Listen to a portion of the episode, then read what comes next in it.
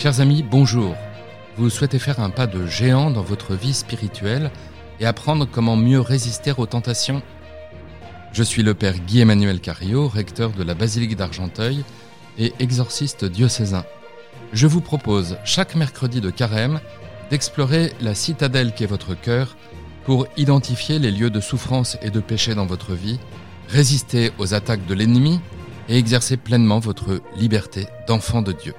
Vous fêterez Pâques avec un cœur renouvelé et n'aurez plus peur de tomber, puisque vous saurez vous relever.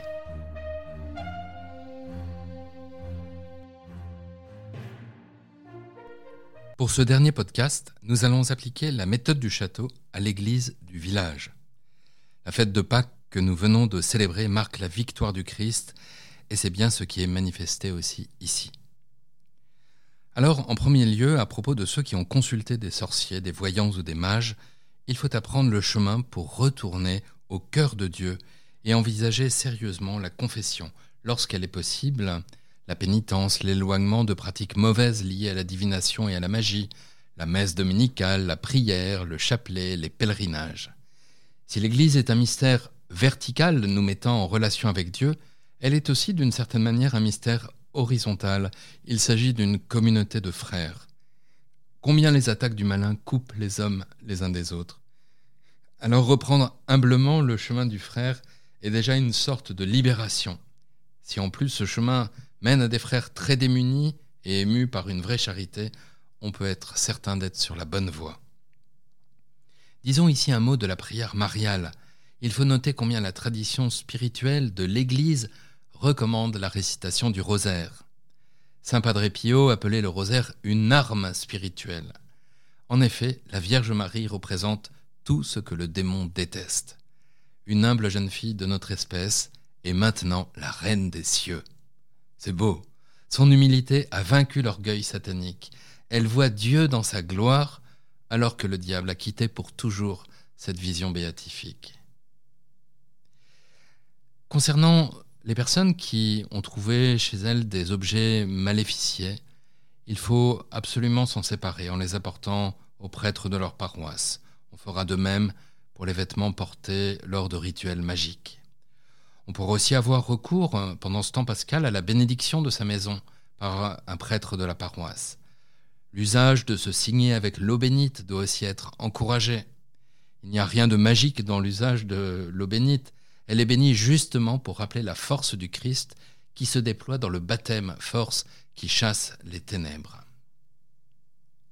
À propos de ceux qui ont parlé aux ténèbres, il faut qu'ils se séparent aussi de tout ce qui appartient à cette période ténébreuse de leur vie, amulettes, livres, pactes, etc. On rapportera ces objets aux prêtres et on n'en gardera aucun. Cela peut être extrêmement difficile à réaliser. Dans le cas de ces personnes ayant versé dans l'occultisme, la confession est tout à fait nécessaire. Et il faudra préparer soigneusement cette confession, confesser les blasphèmes, les rites célébrés. Il faudra surtout les regretter, évidemment, de tout son cœur. Là aussi, il y aura un combat. L'aveu précis des offenses faites à Dieu aura aussi une grande force libératoire. Pour ces personnes, même si la théorie du château les aide grandement, il sera sans doute souhaitable d'avoir recours à la prière de l'exorcisme.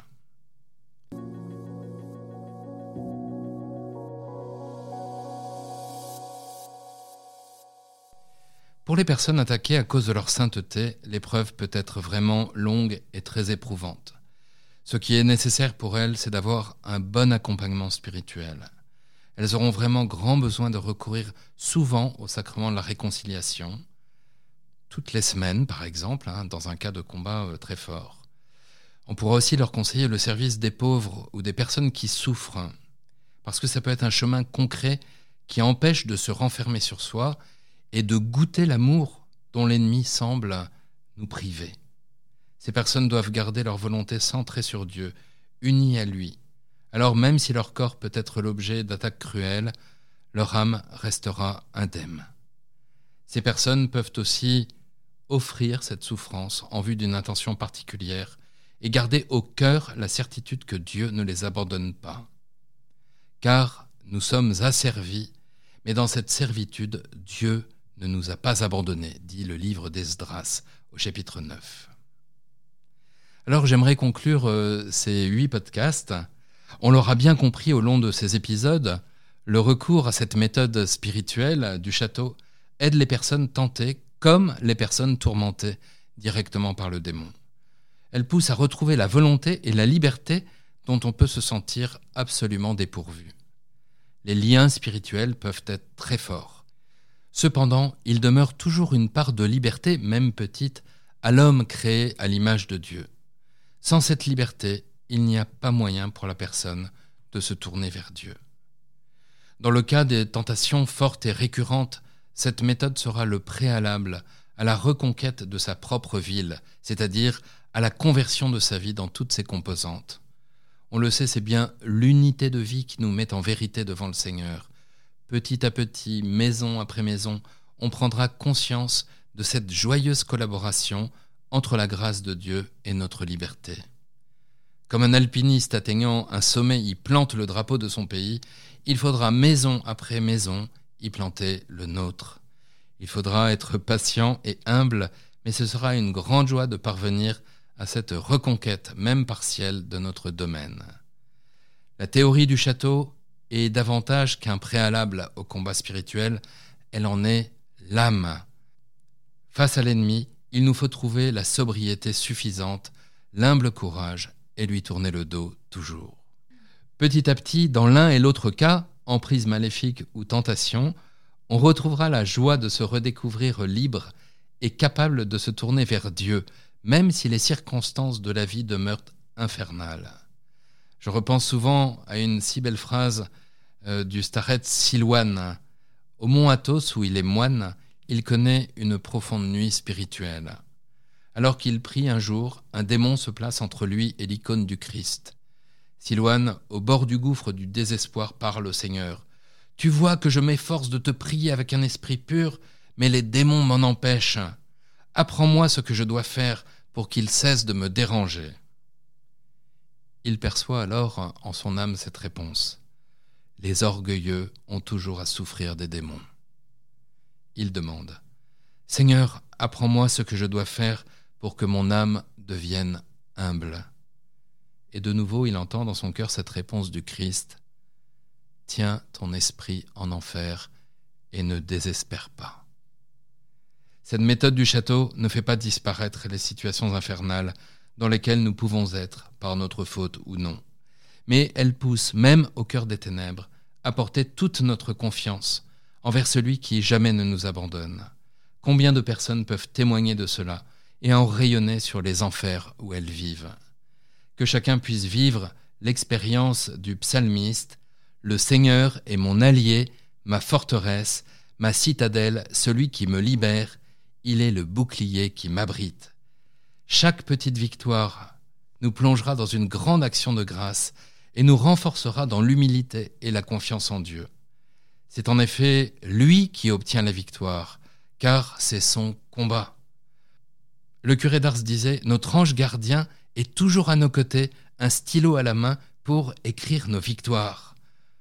C'est bien là l'humilité de Dieu. Il combat, il remporte la victoire sur la croix et dans sa résurrection, mais il nous fait goûter sa victoire comme si c'était la nôtre. Le pape François écrit Jésus lui-même fête nos victoires.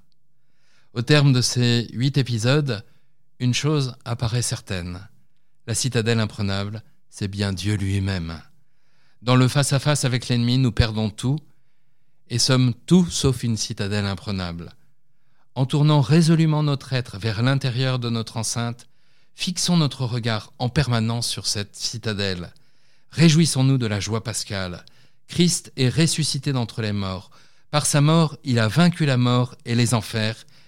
Il est la vie dont nous avons tant besoin. Alléluia. Merci de m'avoir écouté. Si ce podcast vous a plu, n'hésitez pas à le partager autour de vous et à laisser un commentaire sur les plateformes d'écoute et les réseaux sociaux, les podcasts de FC, pour faire bénéficier de ce podcast à un maximum de personnes. Et pour fortifier encore plus la citadelle de votre cœur, n'hésitez pas à télécharger l'appli Conversio.